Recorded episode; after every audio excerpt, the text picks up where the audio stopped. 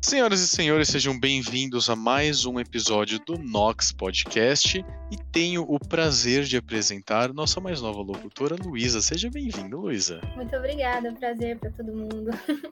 Show, valeu. Uh, e aí, o que, que, a gente vai ter no programa de hoje? A medicina ele é o ramo que mais influencia na evolução humana e ainda há muito o que descobrir sobre o corpo humano e os agentes que o beneficiam. Um deles é a cannabis para uso medicinal, assunto polêmico atualmente. Seja você contra, contra ou a favor, é importante discutir e aprender sobre essas substâncias que já são usadas há milhares de anos. Senhoras e senhores, eu sou a Luísa. E eu sou o Gabriel e vamos começar um episódio fantástico aqui no Nox Podcast. Hoje nós vamos conversar com uma divulgadora do assunto e ativista, a doutora Ana Caroline Santana. Ela é médica formada pela FMP e pós-graduanda em psiquiatria pelo IEP do Hospital Israelita Albert Einstein, com diversos cursos na área de cannabis medicinal em instituições como a nossa querida USP e também a Unifesp nascida no Pará, mas já viajou o mundo todo e faz muito conteúdo interessante e informativo sobre o uso e os preconceitos sobre o tema. Então, com vocês, Cannabis com Carol. Posso falar? Por favor. Caramba, Seja bem-vinda. Ai, muito obrigada. Nossa, eu fiquei extremamente honrada com o convite. Adorei minha apresentação, que lindos. Estou muito, muito, muito feliz de estar aqui com vocês e vai ser maravilhoso compartilhar um pouquinho da minha trajetória e compartilhar meu conhecimento sobre a cannabis, essa planta extraordinária. Show, maravilha. Muito obrigado por ter aceitado o nosso convite. Uma honra pra gente pra poder estar entrevistando você. E aqui no Nox a gente tem uma, uma tradição de já começar na voadora com, com o convidado. Então a gente pergunta como que você foi parar onde você está agora? Qual que foi esse primeiro contato? De onde que surgiu o seu interesse pelo assunto? É, eu costumo falar que a cannabis ressignificou muito a minha relação com a medicina, né? E, e ela me encontrou num período que eu estava muito desestimulada com a medicina, enfim, com a forma com a qual eu vinha trabalhando como médica. É, na verdade, infelizmente, eu acredito e sonho que esse cenário mude, mas o meu contato com a cannabis não foi na faculdade, é, onde eu acredito que deveria ter sido. Bom, eu não tive e ainda não, não tem né, nas faculdades de medicina o estudo sobre o sistema do canabinoide, o que eu realmente acho uma pena, porque tudo bem que as faculdades não queiram ensinar a prescrever óleo à base de cannabis, mas não ensinar a, na formação médica que todos nós temos um sistema que regula o nosso organismo, que é responsável pelo equilíbrio, né, pela homeostase, eu realmente acho uma falta grave. É como se, por exemplo, ah, vamos excluir o sistema reprodutor porque é um tabu, né? Não dá para você excluir isso da, relação, da, da formação médica. Da mesma forma que não dá para a gente excluir o sistema endocannabinoide. Por não ter tido na faculdade, o que eu sabia sobre óleo à base de cannabis era basicamente da, das reportagens que eu via da televisão, das famílias que lutavam para importar dos Estados Unidos, para as pessoas que tinham epilepsia refratária. E trabalhando nesse momento que eu falei, que foi um momento de desilusão ali com a medicina, eu fiz amizade com uma menina que usava é, cannabis, né, o óleo, inclusive ela usava da Abrace, para ansiedade quando ela compartilhou essa experiência comigo, eu fiquei impressionada, porque até então, para mim, não era nem permitido no Brasil, só via importação com ação judicial e tudo isso. E aí eu fiquei encantada com tudo que ela me falou, da experiência dela, enfim. Desde então me apaixonei. Eu falei, não, preciso entender isso. Como assim, né? Como eu não aprendi isso na faculdade? Como que funciona essa, essa brincadeira aí? Exatamente. E aí, é... nesse contexto, eu fiquei amiga de uma outra colega médica que estudava Ayurveda, né? E aí ela me falou de um curso da Unifesp, que foi o primeiro curso que eu fiz de cannabis medicinal, é, que inclusive é gratuito, acontece todo ano. Ela falou que ia fazer, tinha se inscrito, me chamou para fazer. E eu me inscrevi e assim, desde então foi, eu brinco que foi amor à primeira vista. Eu falo que o conhecimento do sistema e do canabinoide, né, e, é, enfim, da medicina canabinoide, hoje em dia se questiona a nomenclatura, né, se é endocannabinologia, medicina canabinoide, medicina endocannabinoide, Mas independente no, do nome, o que eu sempre falo é que depois de ter contato com esse conhecimento, não tem como a gente não levar para nossa prática médica. Não tem como a gente não querer que os pacientes utilizem. Uhum. Aí você percebeu essa necessidade da medicina uh, envolver essa área de canabinoides? Exatamente. E, e assim, na minha prática clínica, eu já sentia muita necessidade de um algo a mais, sabe? Eu via muitos pacientes, né, especialmente pacientes queixas de saúde mental, depressão, ansiedade e outras condições clínicas que vinham com uma história de já usei várias medicações, né? E, enfim, a história clínica era basicamente essa. Começava uma medicação, dava um tempo, o paciente tinha uma tolerância, precisava aumentar a dose, depois de um tempo precisava trocar a medicação ou acrescentar uma medicação. E nessa história, é, os pacientes muitas vezes ficavam 8, 9, 10 anos é, nesse contexto de vai e vem com medicações, sem de fato terem resolução do quadro, né? Isso pacientes com dores crônicas, pacientes, como eu citei, ansiedade, depressão e outras condições clínicas. E quando eu vi uns resultados extraordinários com a cannabis, né? É um, um vídeo que eu assisti pela primeira vez em uma das minhas formações da cannabis, que aí já foi um outro curso, foi um curso que eu fiz até da Doutor Cannabis, que é uma plataforma, era um vídeo que mostrava a história do, do Ivo, né? Da Associação Curando Ivo. E assim, um paciente com Alzheimer, com um comportamento totalmente agressivo, é... enfim, sobrecarregava muito a família tinha diversas questões. Assim, esse vídeo mostrava o antes e o depois, né, do Ivo, depois do tratamento. E o depois, assim, ele como uma nova pessoa, realmente mais amável, doce. Uma das partes mais emocionantes do vídeo, dando um pouquinho de spoiler para quem ainda não viu, é... é a parte que o filho dele se emociona e fala: Poxa eu não lembrava a última vez que o meu pai me falou eu te amo. E ele falou hoje. Nossa. Então é, é realmente arrepiante, assim. Toda vez que eu lembro, é, eu me arrepio. E as aulas que eu dou, eu gosto de levar esse vídeo porque eu realmente acho muito bonito e traduz a realidade de muitas e muitas e muitas famílias é, que fazem esse tratamento, né? Que fazem tratamento com cannabis e que de fato têm suas vidas beneficiadas, suas vidas transformadas com, com essa alternativa terapêutica. É, você falou sobre os super resultados que você viu com a cannabis, você fala de um jeito tão apaixonado. Conta pra gente os benefícios que você acha sobre. E você falou também sobre ansiedade e depressão, e a gente associa tanto o uso da cannabis a doenças mais crônicas, convulsões, conta pra gente o, os outros caminhos que isso pode levar. Perfeito, Luísa. Eu sou bem, bem entusiasmada mesmo. Quando é para falar de canal, se deixar, a gente vai gravar aqui umas quatro horas de podcast. Vamos lá! então, realmente, é isso que tu ponderaste, eu acho muito interessante, porque era uma visão que eu tinha. Eu também, antes de estudar cannabis, achava que era exclusivamente para epilepsia refratária.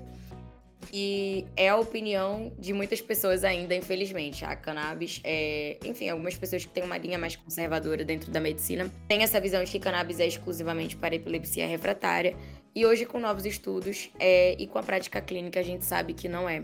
Dentro da minha prática, eu tenho muitos resultados, assim, surpreendentes. Ansiedade, depressão, dores pélvicas, né? Dores como, por exemplo, dentro do contexto da endometriose dores crônicas de maneira geral, fibromialgia, é, enfim, dores crônicas como artrose, por outras, por outras causas, né? Tem uma paciente, assim, que eu gosto de dar o exemplo dela, porque foi um exemplo que me surpreendeu, inclusive. Foi uma paciente que usou durante oito anos bomba de morfina, porque ela tem uma condição clínica, né? Ela tem uma doença genética rara e algumas outras doenças associadas a isso. E ela tinha uma dor é, muito, muito intensa e incapacitante, tanto que ela usou bomba de morfina por oito anos. E ela teve que parar é, de usar a bomba por uma complicação. E quando ela me procurou, eu achei extremamente desafiador, porque é, dentro da analgesia, né, poxa, ela já tinha usado bomba de morfina há oito anos. Bem forte morfina, né? Exatamente, uma medicação extremamente forte, né? Quando a gente pensa na escala da dor, das medicações que a gente é, vai usando, se não resolver, você vai acrescentando outras, né? A morfina é realmente um dos últimos recursos, com certeza.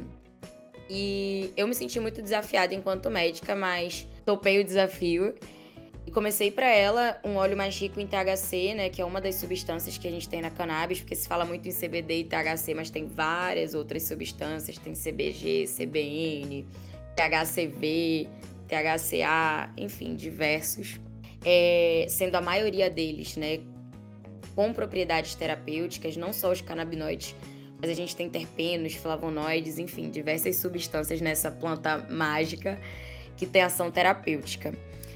E comecei esse óleo aí rico em THC, uma dose baixa, para a gente ir titulando né, e ajustando a dose. E a paciente teve um resultado assim surpreendente. Em duas semanas de tratamento, ela deu um, um feedback maravilhoso. Ela estava assim com zero dor. E para mim, para quem já usou bomba de morfina, estar um dia com zero dor era realmente uma vitória gigantesca. Então foi um caso sensacional que quero levar para congresso realmente esse relato de casa, que foi muito, muito, muito interessante a resposta. E assim, ela foi uma das pacientes, né? Eu acho interessante tra trazer um exemplo porque era uma paciente que usou algo muito forte dentro do que a gente tem da alopatia, né? Dentro da, do que a gente tem nas medicações convencionais. E não tinha resolvido, né? E não tinha resolvido, exatamente. Com a cannabis, hoje em dia, ela tem muito mais qualidade de vida, né? Ela fala que voltou a viver. É, até porque quem tem dor sabe o quão incapacitante isso é e sabe todas as implicações que a dor crônica traz para a vida de uma pessoa, né? Porque não é só sentir dor, é, é não conseguir dormir por sentir muita dor, é ter um. Ah, acaba com a tua vida. Você é, você tá sentindo dor, você não dorme, você não faz nada. Eu, pelo menos, eu tô sentindo uma. Ixi, pode ser.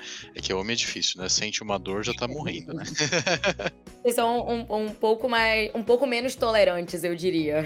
É. Mas é realmente muito difícil, né? A gente vê muita associação entre, enfim, um transtorno depressivo, um transtorno de ansiedade nessas pacientes que têm dores crônicas. E quando a gente consegue melhorar a qualidade de vida, né, consegue tirar a dor ou minimamente reduzir, é surpreendente. E falando um pouco das indicações clínicas que a Luísa perguntou, a gente tem aplicação para ansiedade, para depressão, dores crônicas, Alzheimer, Parkinson, dependência química, endometriose, TPDM, TPM, TOC, tem diversas eu sou sempre muito transparente quando eu falo das indicações clínicas, que algumas indicações clínicas têm mais estudos que outras, isso é fato. Então, quando a gente pensa, né, estudos mais robustos, a gente tem muito mais com epilepsia, com dor crônica do que a gente tem com toque, por exemplo, né? Isso é fato, ou com transtorno afetivo bipolar, que tem muito menos estudos. Mas não é que não tenham, é que comparativamente uma condição clínica e outra, algumas vão ter muito mais que outras, né? Mas assim, o dentre essas que eu falei, são condições clínicas que eu tenho experiência que o resultado é realmente muito interessante. É, falando um pouquinho agora sobre a, a, a, forma né, de utilização dessa cannabis medicinal. Você, você comentou que ela vem em óleo, é isso? É, na verdade, apresentações a gente tem diversas, né? O, o que mais se usa realmente é o óleo sublingual. Uhum. Mas a gente tem. É, a gente tem cápsulas, tem gummies, né? Que é tipo as jujubas. Tem spray nasal, tem spray bucal, tem bombinha, tipo bombinha de asma, tem bombinha com cannabis. É, existe a forma de medicinal de usar as flores, né? Então existe a possibilidade de se utilizar de forma inalada, com vaporizador, por exemplo. É, existe a forma tópica em cremes, pomadas, que são super interessantes para condições clínicas dermatológicas, né? Como feridas crônicas, psoríase, dermatite.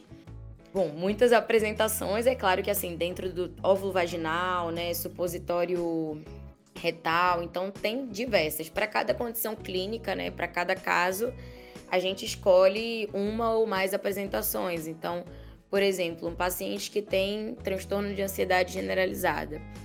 E aí ele vai começar a usar um óleo, né, não está usando nenhuma medicação, por exemplo. E aí vai começar a usar um óleo à base de cannabis para ansiedade. Para pacientes que têm ansiedade, têm crises de ansiedade, é, é interessante a gente ter um usar o óleo, claro, mas utilizar de repente uma medicação inalada para uma situação de crise. Então, usar um óleo para ir em vape, né? É, aqui no Brasil a gente ainda não tem a bombinha, mas se tivesse a bombinha, que é uma possibilidade inalada, também seria uma possibilidade, as flores, porque o óleo sublingual ele tem até uma ação rápida, mas demora ali mais ou menos 15, né? 15 minutos. E para quem tem crise de ansiedade, 15 minutos é uma hora, é uma vida. Então, é, a vida é realmente. Bem Exatamente. É, não, é, é um desesperador, né? A percepção do tempo é totalmente diferente. E aí são pacientes que precisam realmente de uma ação da medicação ali mais rápida, né? Três minutinhos, que é, que é realmente o tempo da medicação inalatória fazer, fazer um efeito. É, Para esses pacientes, por exemplo, a gente vai associar o uso oral, sublingual, né? E o uso inalatório. Aí, para uma paciente de endometriose, você pode usar o óleo sublingual, mas associar um óvulo vaginal ou de repente um lubrificante é, é muito individualizado, né? E, e, tocando nesse assunto, acho que é uma coisa super importante da gente trazer aqui. É, é uma coisa que eu falo e que muitas pessoas que trabalham com cannabis também reforçam, até porque eu acho que a base de trabalhar com isso é realmente incorporar que trabalhar com cannabis tem que ser um trabalho com atendimento personalizado, com atendimento individualizado. Até porque cada sistema endocannabinoide, né? Todo mundo tem um sistema endocannabinoide. E cada pessoa vai ter é, uma metabolização, uma sensibilidade aos fitocannabinoides diferente. Então, dentro do tratamento com a cannabis, a gente não tem padronização. Não é assim, ah, tem ansiedade, então você vai usar uma dose de 50 miligramas e é isso, padrão e pronto. A gente vai se ver só daqui quatro meses. Não funciona dessa forma tem que começar com dose baixa e ajustando. Eu faço ajuste semanalmente, isso varia de profissional para profissional. Mas de fato tem que ter esse acompanhamento próximo do paciente. Até porque o tratamento com a cannabis é uma curva em U invertido. Então, às vezes, se você dá uma dose mais alta para o paciente, ele vai ter uma resposta inferior ao que ele teria com uma dose menor. Então, assim, a lei máxima é começa com dose baixa e ajusta lentamente. Você vai descobrindo qual que é o melhor para o paciente. Por isso que tem que ser algo individualizado. Não dá para fazer uma receitinha de bolo para todo mundo. É, não tem, não tem. Assim, acho que é o mais interessante de trabalhar com a cannabis, porque se a gente pega os próprios estudos, tem, se você pegar estudos com ansiedade, por exemplo, é, tem estudos clínicos com resultados interessantes entre 25 miligramas e 75 miligramas e tem outros que falam com resultado de 300 miligramas, 600 miligramas. É claro que isso depende do óleo, né, que foi utilizado no estudo. Então, se for um óleo que a gente chama de full spectrum, que é um óleo que tem muito CBD tem todos os outros fitocannabinoides e que tem um pouquinho ali de THC, né, tem 0.2, 0.3%, pode ter uma porcentagem maior. É um óleo que ele dá um resultado muito melhor do que um óleo que, que seja né, só o CBD isolado, só o canabidiol, tá? Isso é comprovado com estudos. Normalmente, quando você usa um óleo full spectrum, em comparação com o isolado, você vai utilizar uma dose aproximadamente quatro vezes menor do que você usaria com óleo de canabidiol isolado, tá? Então, para a maioria dos casos, a gente acaba usando esse óleo que tem ali um pouquinho de THC ou uma proporção maior porque é, é que nem aquele ditado, né? Eu até brinco que uma andorinha só não faz verão. Uhum. Então, quanto mais canabinoides, né, mais substâncias a gente tiver agindo ali em sinergia e potencializando o efeito daquele produto, melhor vai ser o resultado, menos dose o paciente vai precisar. É, você comentou sobre esse monte de método que dá para usar. E quando a gente fala sobre cannabis, se lembra muito da maconha e o uso, o uso recreativo dela, o fumo, né? É, qual a diferença do uso da cannabis prescrita e a pessoa é, pegar uma maconha sem precedência? Super interessante sua pergunta. Bom, eu acho que abre, abre para uma discussão gigantesca tudo isso, mas. Agora começamos Existe... as polêmicas. É. Existe até uma discussão assim da gente não utilizar o termo recreativo, né? Da, de se utilizar o termo uso adulto para quando a pessoa estiver utilizando as flores, né, de forma inalada, sem um acompanhamento médico, por exemplo. É, e por que, né? A gente não, não quer usar esse termo recreativo? Porque muitas pessoas utilizam mesmo a, a planta, né? Enfim, a maconha, de forma inalada com finalidade medicinal, tá? Dessa minha jornada da cannabis, eu encontrei muita gente, já escutei diversos depoimentos de pessoas que faziam uso é, sem acompanhamento médico, claro, né? Dentro desse outro contexto que eu tô falando. Mas que realmente é, utilizavam a, as flores como uma forma medicinal, mas empírica, né? Tipo, se achava maconheira, entre aspas, mas é, utilizava aquilo de forma medicinal com o controle dela mesma, né? Então, é, pessoas que relatam melhora da ansiedade, melhora do TDAH, melhora da insônia e que faziam esse uso é, sem acompanhamento, né? A diferença em relação à cannabis medicinal é que, assim, embora a cannabis seja uma planta incrível, maravilhosa, né? É, o uso medicinal, a própria expressão já, já diz por si só, né? Com, com acompanhamento médico, né? Algo é, supervisionado. A diferença é, normalmente com um tratamento né, médico, a gente prescreve um óleo e esse óleo tem uma concentração, é, a gente vai avaliar um certificado de análise, vai saber exatamente quantas miligramas tem de CBD, quanto tem de THC. A gente consegue dosar isso. Dentro desse certificado de análise, a gente consegue ter a segurança que aquela planta que produziu aquele óleo não teve contaminação por bactéria, fungo, metal pesado, enfim, né? Porque não, não devemos esquecer que é uma planta que vai ser cultivada, plantada em algum lugar. E tudo isso nos dá um perfil de segurança realmente para fazer o tratamento, né? Além do fato que tem essa questão da dose, como eu falei, então é para cada paciente, para cada organismo, a resposta vai ser diferente. Então, com uso inalado, isso fica um pouco mais difícil, né? Se o paciente usa sem acompanhamento médico, por exemplo, as flores. Porque quantas miligramas tem, né? Ali de CBD, de THC, como foi plantada aquela planta, né? São as flores puras, como, como está sendo feito aquele uso.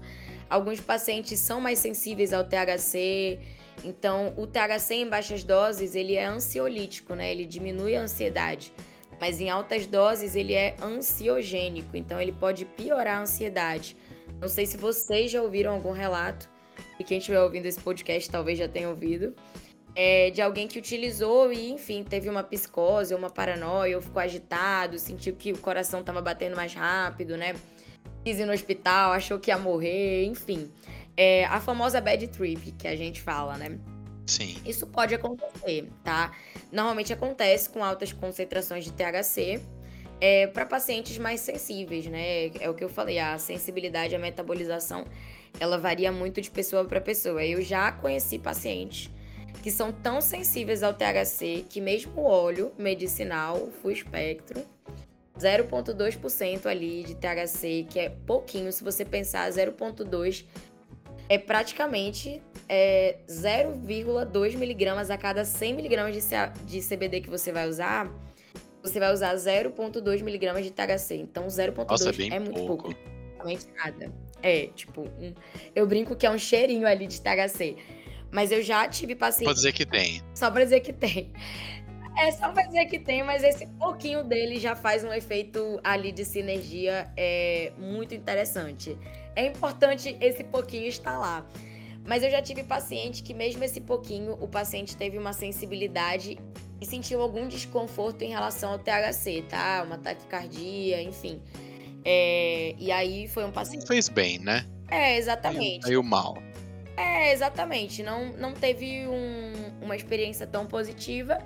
E aí eu fiz a troca, a gente trocou para um, um produto que a gente chama de Broad Spectrum, que é um produto que tem todos os canabinoides, CBD, CBG, CBN. Tem tudo menos o THC. É basicamente isso. E aí a paciente ficou super bem, respondeu maravilhosamente bem ao tratamento. E, e convenhamos, né, doutora? Uh, isso pode acontecer com qualquer medicamento, né? Qualquer um. Uh, por exemplo, a pessoa, a pessoa dá entrada no hospital com, com um caso de, de alergia. Eu conheço gente que tem alergia a antialérgico. E aí, nesse caso, você tem que achar um outro medicamento para substituir esse antialérgico, né? Nesse caso, seria a mesma situação. Sim. É, não, exatamente. O, qualquer bula de remédio que a gente for ler vai ter milhões de possíveis efeitos adversos, né? Com a cannabis, a gente tem um perfil de segurança gigantesco, assim. Eu me sinto, eu sempre falo, eu me sinto extremamente tranquila trabalhando com cannabis, porque quando, quando a gente compara com medicações alopáticas, é uma substância muito mais segura, né? Não existem registros no mundo de overdose, de morte por cannabis, né? E o uso da cannabis, ele remonta de antes de Cristo. Então, assim, não é uma planta nova, né? É uma coisa que eu sempre falo nas minhas apresentações. Não tem nada de novo no que a gente está fazendo. A cannabis já existia desde que o mundo é mundo e já se utilizava cannabis com finalidade medicinal desde que o mundo é mundo. Era utilizado para aliviar dores nos partos, era utilizado como ansiolítico, é, era utilizado como analgésico para outras situações. Então, assim, é, a grande questão foi a proibição nesse meio tempo, mas é, é uma substância utilizada há muito tempo e, assim, se você pensar milhares de anos de uso e sem nenhum registro de morte, é uma substância segura, né? Então, é, eu gosto muito de uma tabela que compara álcool, analgésicos, né, opioides e outras substâncias aí tem cannabis, né? E aí esse esse gráfico mostra a estatística de morte e álcool e opioides é com uma estatística considerável e cannabis é zerado, né? Não existe morte por cannabis. Você, você, comentou dessa, dessa questão da utilização uh, milenar da, da cannabis, né? Isso me lembrou aquela cidadezinha do Nordeste, não sei se você que está ouvindo o podcast lembra, a cidade de Cruzeta, no Rio Grande do Norte. Ela foi notícia no, em todos os noticiários mais de 20 anos atrás, e agora a BBC fez uma matéria excelente resgatando esse, esse caos, que notaram que tinha plantas uh, estranhas né, uh, na cidade, uh, depois que um, um ladrão foi ladrão não, um traficante foi preso traficando maconha e os policiais perguntaram onde que ele tinha arranjado essa maconha. E ele falou que ele pegou do quintal de um senhor. E os policiais ficaram intrigados, né? Um quintal, o quintal de um senhor? Como assim? Bom, calhou que a polícia foi até esse, esse dito quintal. Era de um senhor de oitenta e tantos anos, que ele ficou indignado quando os policiais falaram que aquela plantinha milagrosa que ele tinha na, na, na casa dele era maconha. Porque ele não conhecia essa planta como, como, uma, como maconha. Né? É, as pessoas que plantavam essa, essa, essa dita né, erva milagrosa, uh, eles davam outros nomes aí. Tinha gente que, que chamava de erva do milagre, tinha gente que, enfim, eh, sabia que conhecia a planta por qualquer coisa, exceto maconha. E essas pessoas utilizavam o chá, faziam, uh, enfim, diversos usos. Uh, tinha gente que usava contra o câncer, que, que, ajuda, que acreditava que ajudava contra a doença. Outra pessoa, se não tomasse o chá todo dia, a artrite atacava. Ou então, enfim. Uh, e é interessante porque essas pessoas elas não tinham o preconceito que muitas vezes a gente vê hoje, nossa, maconha, credo, é coisa de drogado, é coisa disso, já vem aquela, aquela conotação negativa que a gente ouve da mídia. Essas pessoas olhavam para a planta e falavam, ah, é uma ervinha que cresce, uh, aqui é fácil de cuidar e dá para fazer um chá com ela, dá para fazer um emplastro com ela que ajuda a aliviar uma dor. É, isso, isso é muito, muito curioso quando a, as pessoas não têm esse preconceito, elas conseguem utilizar essa sabedoria, muitas vezes ancestral, é, em benefício próprio, em benefício da saúde, né?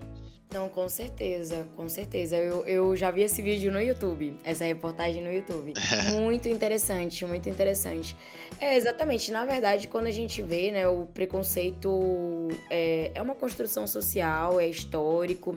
É, quando a gente vai estudar, na verdade, tem várias coisas que levaram esse preconceito, que não são é, uso de substâncias, não é abuso de substâncias, existia um interesse econômico por trás da proibição da cannabis, né? Até pelo próprio cânhamo ser uma, é, ser uma planta com potencial industrial gigantesco, né? E, enfim, se mostrou como uma substância que ameaçava a indústria do algodão, do petróleo. É, existia um preconceito com nos Estados Unidos e no Brasil aconteceu algo parecido também com os usuários de cannabis, né? Enfim, da maconha, porque se associava aos mexicanos e negros nos Estados Unidos. E dentro desse contexto, né, é, existia um preconceito dentro dessa população que era mais marginalizada. Então, no Brasil também se associavam, é, se associava ao uso né, da, da maconha os negros, escravos e os indígenas. Então, é, existiu uma série de questões que levaram à proibição é, que fizeram as pessoas terem o preconceito que elas têm hoje, né? Que nos dão um trabalho gigantesco para desconstruir tudo isso, com certeza. Mas é construção social, é o que eu sempre falo, gente, é uma planta, tá na natureza, tem diversas aplicações clínicas, salva vidas, transforma as vidas. Eu sempre falo, as pessoas têm preconceito até precisar, sabe? É, acho que a história dessa cidade ilustra muito bem. Eles precisavam, eles tinham benefício. Mesmo talvez alguém que inalou de alguma forma curio, curiosa, enfim, se beneficiou talvez naquele momento para ficar mais calmo, mais tranquilo. Então, por que o preconceito, né?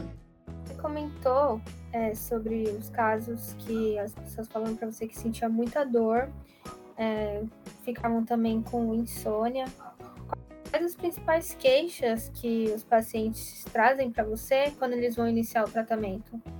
Olha, é, o que eu mais atendo, assim, se for fazer uma é, avaliação estatística, é ansiedade, insônia, depressão e dor. Assim, é o que eu mais atendo. Hoje em dia eu tenho bastante pacientes com Alzheimer também, mas a prevalência são essas quatro que eu falei: dor, ansiedade, depressão é, e insônia.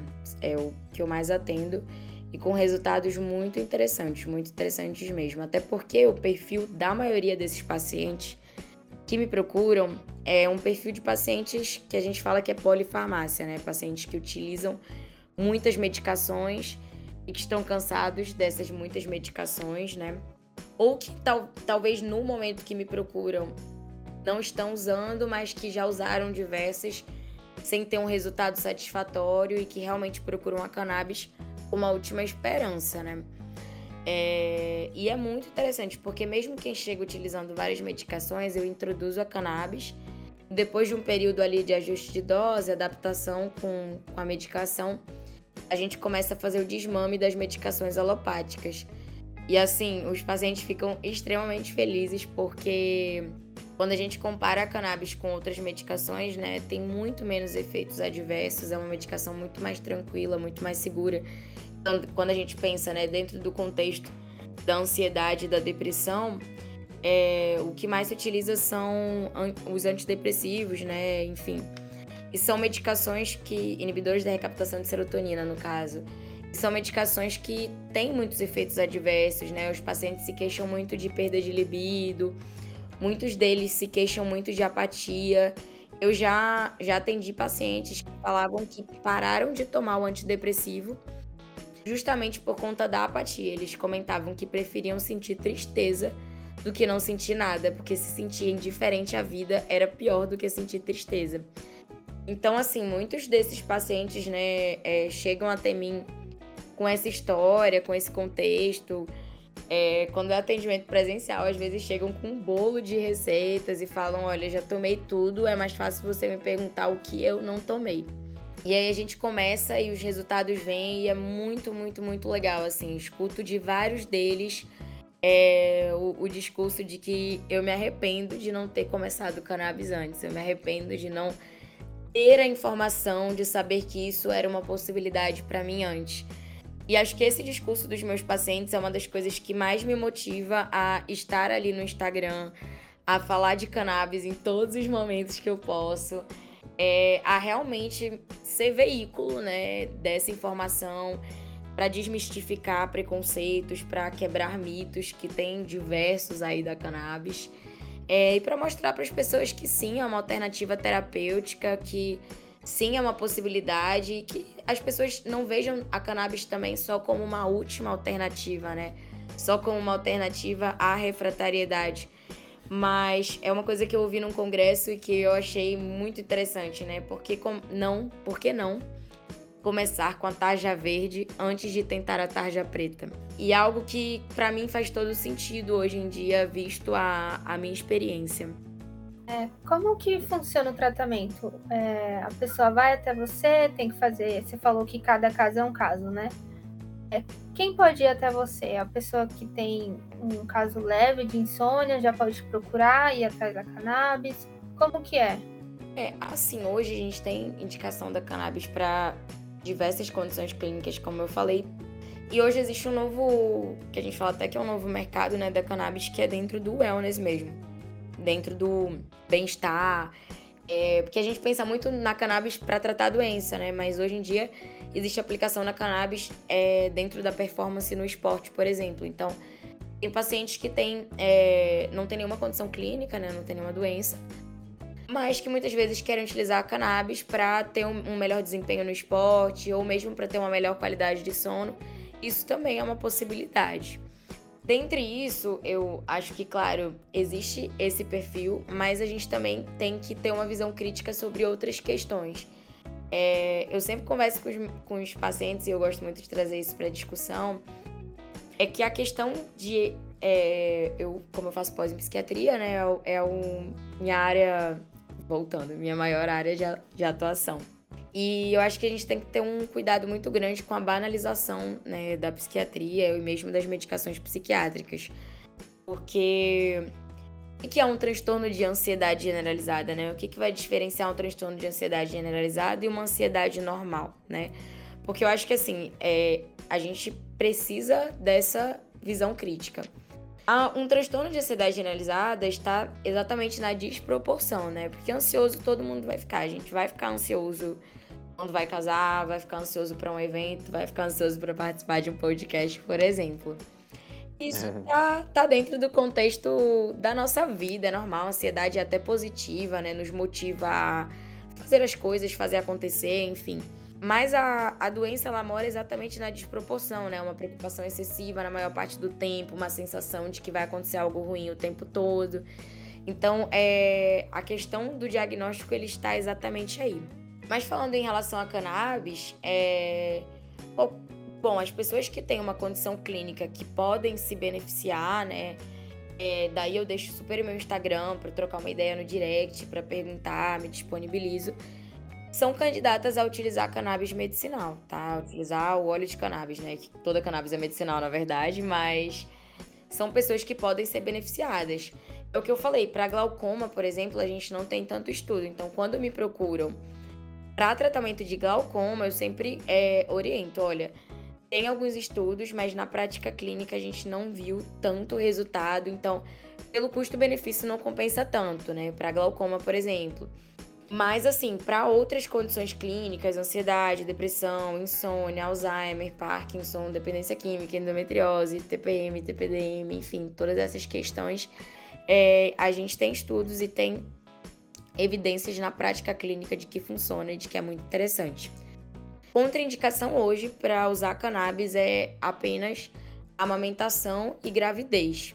E existe, claro, a, algum, alguns grupos que você vai ter que ter um pouco mais de cuidado. Então, um paciente que tem uma insuficiência hepática, né? A cannabis ela sofre metabolização hepática. Então, vai ser um paciente que pode usar cannabis, mas que vai, ser, vai merecer uma atenção especial. Um paciente que todo mês a gente tem que dosar a enzima hepática, avaliar e ver como, como a medicação está se comportando. A mesma coisa um paciente, por exemplo, que usa ácido valproico e cannabis, né? Existem alguns estudos mostrando que a combinação dessas duas medicações podem aumentar a enzima hepática. Então é um paciente que a gente também vai acompanhar com cuidado. Mas de maneira geral, não tirando gravidez e amamentação, não tem uma contraindicação formal na literatura do uso de cannabis, tá? Então é, é tranquilo. Sendo uma condição clínica que se beneficiaria, a pessoa já é uma candidata. Doutora, é uma pessoa, por exemplo, que tenha uh, aquilo que a medicina chama de pseudotumor, né, a pressão intracraniana uh, aumentada. É, é, possível a utilização da cannabis em suas diversas formas para diminuição uh, de, dos sintomas que, que, essa doença acarreta? Ou, ou a senhora diria que ainda não, não há estudos bastante para esse caso? Olha, é, existem alguns estudos com, com a cannabis com tumores de maneira geral, tá? Glioblastoma, enfim, alguns tumores neurológicos, inclusive. Para essa condição clínica específica, olha, se tiver algum estudo, eu confesso que eu desconheço, realmente, assim. E se tiver, com certeza não é uma quantidade grande. É, um ou outro estudo. Bom, acredito que é uma margem aí para pesquisa, com certeza. Mas o que a gente tem hoje embasado realmente não é uma indicação formal e tem muitos estudos clínicos. É, você comentou sobre as contraindicações, né? E eu vou fazer uma pergunta que eu acho que você deve ouvir muito, mas eu acho que é uma pergunta que todo mundo tem, uma dúvida, é se a cannabis vicia. Legal, boa, boa pergunta. Então, é, olha, o CBD não vicia, é muito tranquilo, tá? E quando a gente usa, né, normalmente ali um alto CBD e pouquinho THC, é muito tranquilo. Mesmo quando você usa CBD e THC em proporções iguais, também é muito tranquilo. O THC em doses altas, ele exi... o uso dele, peraí, voltando. O uso de THC em doses altas pode causar dependência, tá? O risco de dependência é baixo, é aproximadamente 9% quando a gente compara com Café, que é super comum com álcool, cigarro e outras substâncias, é infinitamente menor. Mas o uso de altas doses de THC pode causar dependência, isso está vinculado a questões genéticas, enfim. Mas, de maneira geral, a gente usa altas quantidades de THC para situações muito específicas, assim. Normalmente usa para pacientes oncológicos, por exemplo, que tem dores muito intensas, que tem uma perda de peso significativa, e aí são pacientes que vão se beneficiar de um tratamento é, com predominância de THC. Parkinson também, quando não responde a altas doses de CBD com um pouquinho de THC, a gente costuma associar um óleo com predominância de THC. Mas assim, para a maioria das, das, condições clínicas, a gente é, vai usar um óleo rico em CBD com um pouquinho de THC que aí não tem risco de viciar, é muito tranquilo. É, e reforçando, né, mesmo quando se utiliza altas doses de THC, não é que o paciente obrigatoriamente vai se viciar. Mas existe uma taxa muito pequena, mas existe, tá? Com o uso de altas doses. É, pode acontecer, assim como pode acontecer com milhares de outras coisas, né? Tem uma, tem uma divulgadora que, que, eu, que eu conheço, que é a Carolina Garofani, é no, no Instagram, no TikTok, é Caramelodrama, o arroba dela. Ela fala que. Ela, ela trata sobre comida, né? É, e ela fala que a coisa mais absurda que alguém pode falar é, por exemplo, comer chocolate vicia, tomar café vicia, uh, consumir tal coisa vicia. Ela deixa bem claro, eu acho isso extremamente chega a ser até bonito, porque ela deixa muito claro, gente, o que vicia é o consumo exagerado das coisas e qualquer coisa pode viciar. Não é uma substância, uma comida, uma bebida, tudo que está à nossa volta, se a gente uh, despeja os nossos sentimentos naquilo, aquilo pode se tornar um vício. E eu acho que vai muito, muito ao encontro do que você fala, uh, porque mas nessa parte, né, acaba sendo até um pouco mais filosófico, uh, mas entra também naquele preconceito. Nossa, a pessoa utiliza a substância, portanto ela é viciada. Né? As pessoas tentam fazer uma correlação que muitas vezes não existe. Né? A senhora falou 9% de chance de vício. Uh, eu acredito ser muito menor do que uh, o vício em cafeína né, que está aí disponível uh, em qualquer office aí do, do nosso Brasil varonil, você tem ali uma máquina de, de café.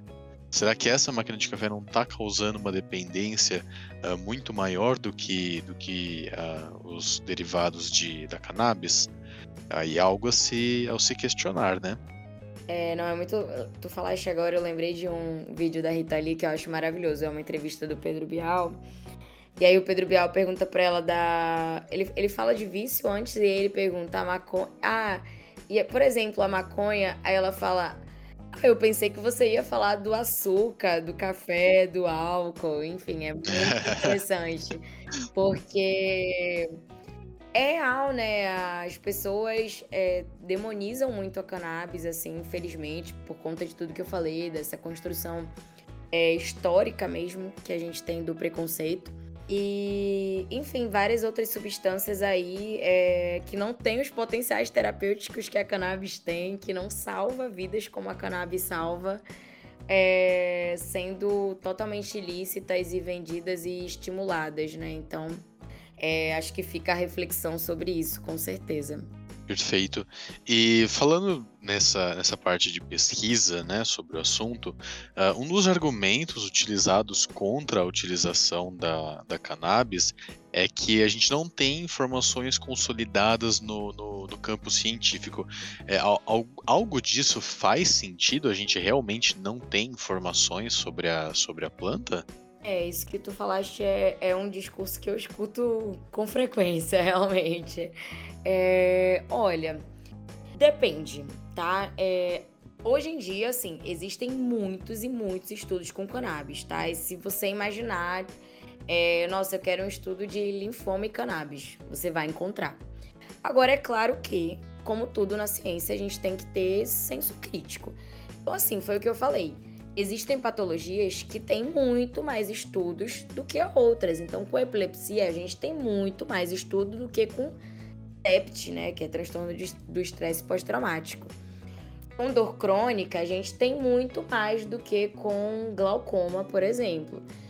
Então, assim, depende da condição clínica que você está abordando, tá? Estudos no total, a gente tem muitos, muitos.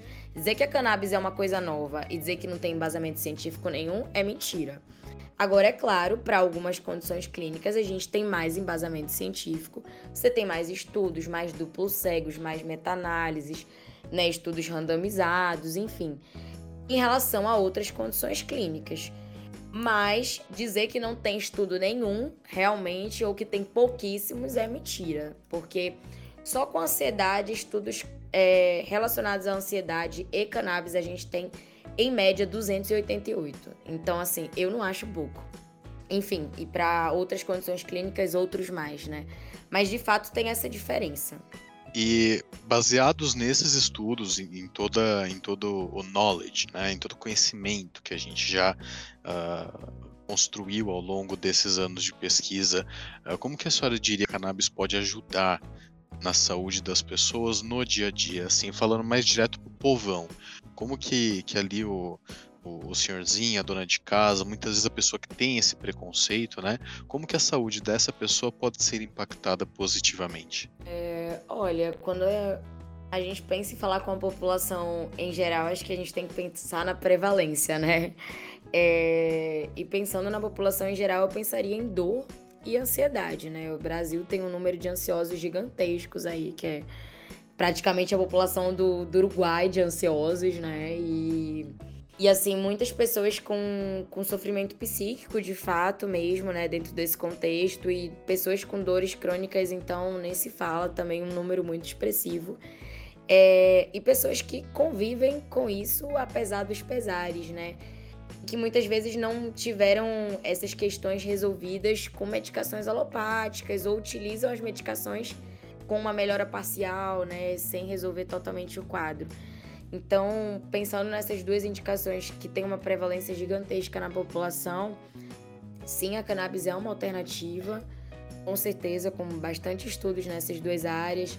Sim, a cannabis é uma alternativa para o Alzheimer, por exemplo é, que também é bastante prevalente. O, o Brasil é, um, é o segundo país do mundo com maior prevalência de Alzheimer, ele só perde para a Turquia.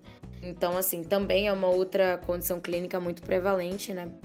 É, que pode ser muito beneficiada com, com essa alternativa. Até porque, dentro dos alopáticos para o Alzheimer, por exemplo, é, o que a gente tem de estatística é que apenas um terço responde, né? Dois terços não vão responder à medicação. E aí é, é muito frustrante muitas vezes para a família estar nesses dois terços que não vai responder à medicação convencional.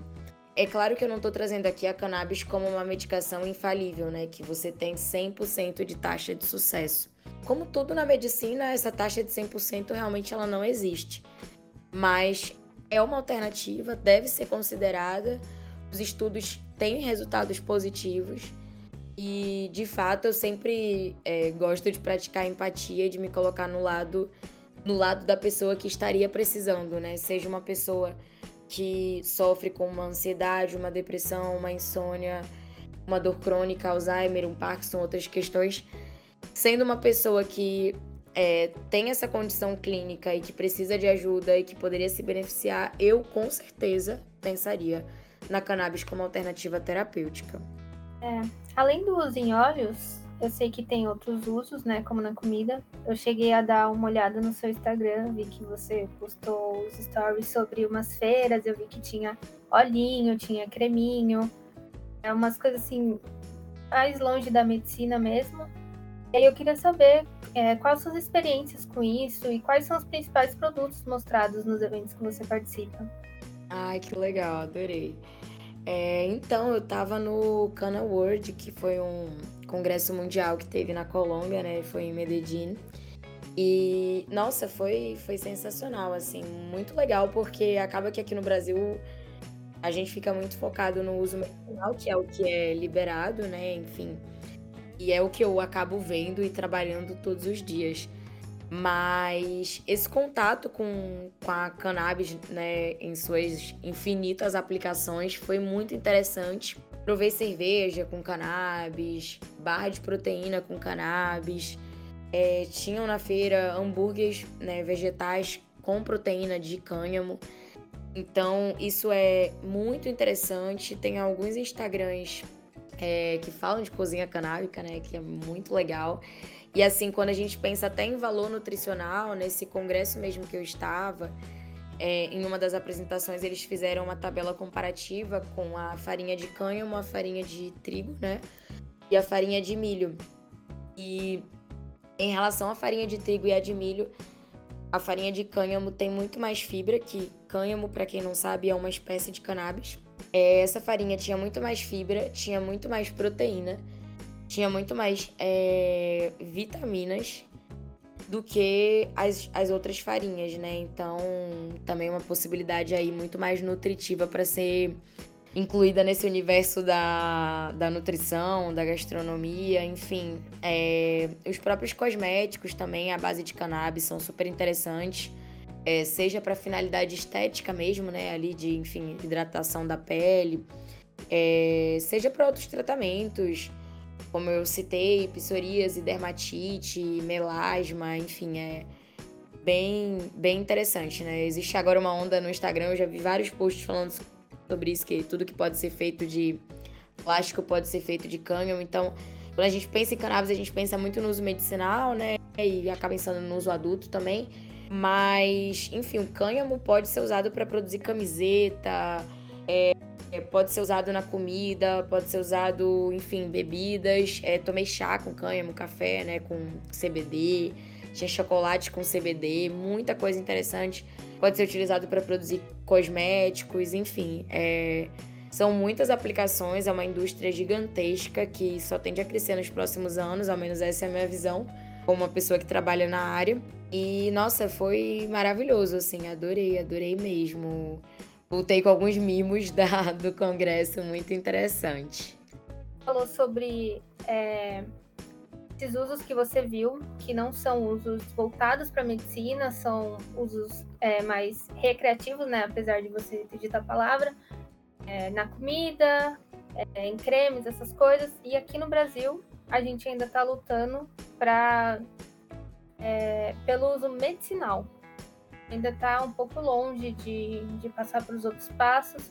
Queria saber, na sua opinião, por que, que esse assunto ele ainda é um tabu aqui no Brasil? É, é pergunta interessante também, não, legal. Bom, eu, eu acredito que esteja muito ligado a essa questão do preconceito histórico mesmo, né? É, no Brasil, gente, se eu não estou enganada, foi em 1937 ou foi em 1932, por aí. É, enfim, mas foi em 1930 alguma coisa, e 30 e pouco. É, foi proibida a cannabis, né? E aí, dentro do, do contexto da proibição daquela época, eram duras penas para os escravos que fossem encontrados utilizando cannabis e penas leves para os brancos utilizando cannabis. Daí a gente entende o contexto né, da, da proibição, que enfim, existiam várias outras coisas por trás disso. A questão do tabu é, é exatamente a falta de diálogo sobre isso, né? Eu realmente não sei como eu seria vista e aceita e em qual espaço eu dialogaria se eu começasse a falar de cannabis há 10 anos atrás, quando a gente ainda nem tinha a autorização da Anvisa para que os pacientes pudessem adquirir, né, por exemplo. Realmente eu não consigo imaginar o meu trabalho hoje, há 10 anos atrás, por exemplo, onde a gente não tinha espaço, onde não era permitido o uso medicinal, é, onde, enfim, a, as redes sociais ainda não tinham é, o alcance que elas têm hoje, né? Enfim. Eu acredito que tem essa questão histórica, mas eu tenho uma visão otimista em relação a isso. Eu acho que o espaço é, hoje em dia é muito mais leve para falar sobre esses assuntos. É, o próprio exemplo de outros países que fizeram a legalização, né? Enfim, o Canadá, nos Estados Unidos, vários é, estados possuem a legalização, não só do uso medicinal, né? Do uso adulto, enfim. A gente tem um exemplo mais próximo do Uruguai, é, a Colômbia tem uma lei mais flexível também, lá é permitido o uso medicinal e é permitido, é, na verdade, assim, não é permitido a comercialização do uso adulto, né? É, não pode vender, mas pode plantar. Quem quiser plantar em casa não é proibido. Enfim, eu acho que tendo esses exemplos mais próximos e a experiência de outros países, é... isso serve de, de certa forma como um estímulo e, e um, um incentivo mesmo para que esse assunto seja, no mínimo, mais debatido e para que a possibilidade é, da regulamentação e, e até mesmo da legalização seja colocada em pauta de maneira mais acessível, né? É, você acha que a legalização ela está próxima aqui no Brasil? Quando eu digo legalização, falo uma coisa mais corriqueira, você ir ali comprar, ter um comércio, porque a gente sabe que a legalização medicinal já tem, né? Você mesmo prescreve você acha que está próximo ou você acha que vai ser uma conquista que a gente não vai ter agora, não vai ver, vai ser uma coisa para os filhos, dos nossos filhos, enfim? É, é, eu não sei se eu sou muito otimista. é, mas assim, acho que não vai ficar para os nossos filhos, não. Eu acredito que isso aconteça antes. Não sei precisar se isso vai acontecer em 5, 10, 15, 20 anos, né? É, Realmente, como eu, como eu comentei, a indústria da cannabis tem crescido muito no mundo inteiro. Outros países têm flexibilizado as suas legislações para que isso aconteça. É, e inclusive para movimentar esse, esse comércio mesmo, né, essa indústria. Bom, dentro da minha visão otimista, eu acredito que vai acontecer entre os próximos 10 anos, assim, de 10 anos para antes. Tenho essa esperança. É, é uma mudança de paradigma muito grande, né? De, de cultura, de legislação, é algo muito. Não é só uma variável, são várias variáveis. E aí que, que tá o problema. Mas pensando na, na, na variável de liberação, né? É, o que, que você acha sobre os países onde já se tem essa, essa liberdade? Né? Você acredita que existe um indício que essa liberdade aumentou o consumo da cannabis? É, bom, o que eu já li de estatística é que eles não notaram aumento do consumo e também não notaram diminuição, né? Claro. É, o que eu percebo em relação a, aos países que já liberaram, né, além desse ponto, é uma movimentação da economia mesmo em torno disso, né? Quando a gente pensa na possibilidade da legalização, existem muitos fatores e isso, gente, é absurdamente polêmico, claro, mas falando a minha visão pessoal, com todo respeito às visões divergentes, é, eu acho que não, não tem nenhuma escolha que vai ser 100%, claro, mas assim, pensando na legalização, é, eu pensaria muito na questão de aquecimento da economia, com certeza, né? sejam as pessoas que vão plantar, as pessoas que vão transportar, as pessoas que vão produzir, ao próprio acesso, inclusive medicinal, que seria muito mais fácil se, enfim, a, houvesse mais facilidade para plantar e para produzir em território nacional, né? Hoje em dia o que a gente tem disponível são as associações, que é claro, são incríveis, ajudam muitas pessoas, mas é, as próprias associações enfrentam diversas burocracias e diversas limitações, então É, acredito que com a legalização de forma mais ampla isso seria melhorado. Além da questão econômica, é, a gente sabe que, embora no viés da ilegalidade, muitas pessoas consomem maconha no Brasil e, devido ao viés da ilegalidade, as pessoas acabam consumindo uma maconha de péssima qualidade, né? Acabam consumindo prensado, no qual é, é, prensado muitas vezes a não só as flores, né, mas é prensado galhos e, enfim, raiz, diversas coisas que estão ali, inclusive insetos, né, que às vezes vão no meio e, enfim, é levado até a pessoa que vai consumir. Eu já escutei de pacientes falar que, enfim, já utilizou um prensado e no meio do prensado encontrou uma asa de barata, né? Isso pode acontecer. Nossa, que horror. Muito triste, exatamente. Então, assim, a pessoa tá consumindo muitas vezes cannabis e mais 50 substâncias que estão ali no meio, né? Até porque as máquinas de prensar são sujas, então tem diversas questões ali. É, inclusive da, da própria violência, né? Das vidas negras que a gente perde nas favelas todos os dias, devido ao, ao tráfico, enfim, diversas questões aí todas envolvidas que eu acredito que seriam é, amenizadas com a legalização, tá?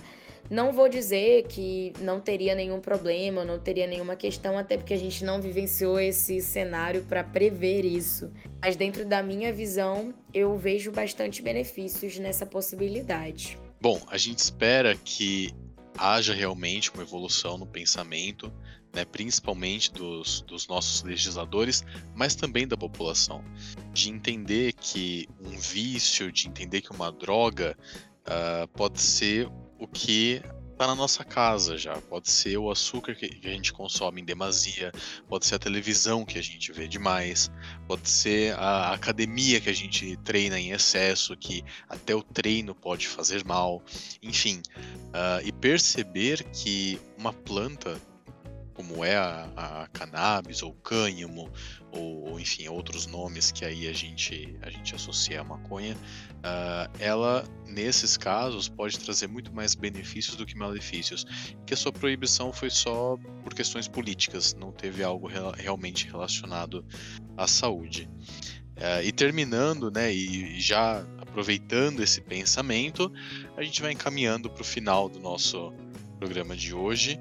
E a gente, acredito que eu posso falar também pela, pela Luísa, estamos gratíssimos pela sua participação, doutora. Foi um prazer para a gente receber você aqui, trazendo todo esse conhecimento, trazendo toda essa bagagem cultural e posso até, acredito até essa esperança, né, num futuro mais livre.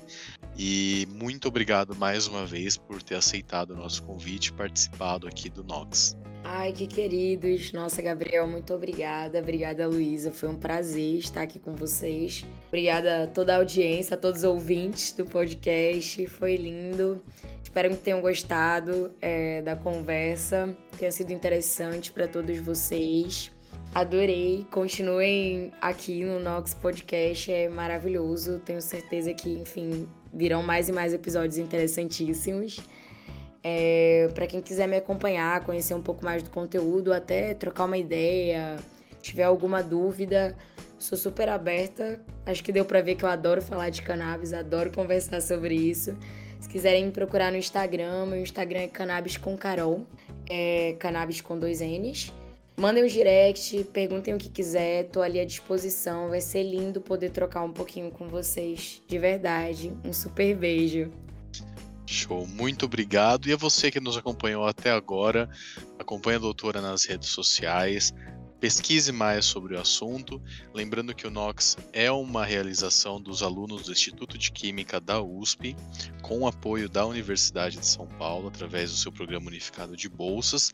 Siga a gente no Facebook, Twitter e Instagram, é só pesquisar a NOX Podcast e vai aparecer o melhor podcast de ciências deste Brasil varonil. É isso, gente. Mais uma vez, obrigado pela sua audiência e até o próximo episódio.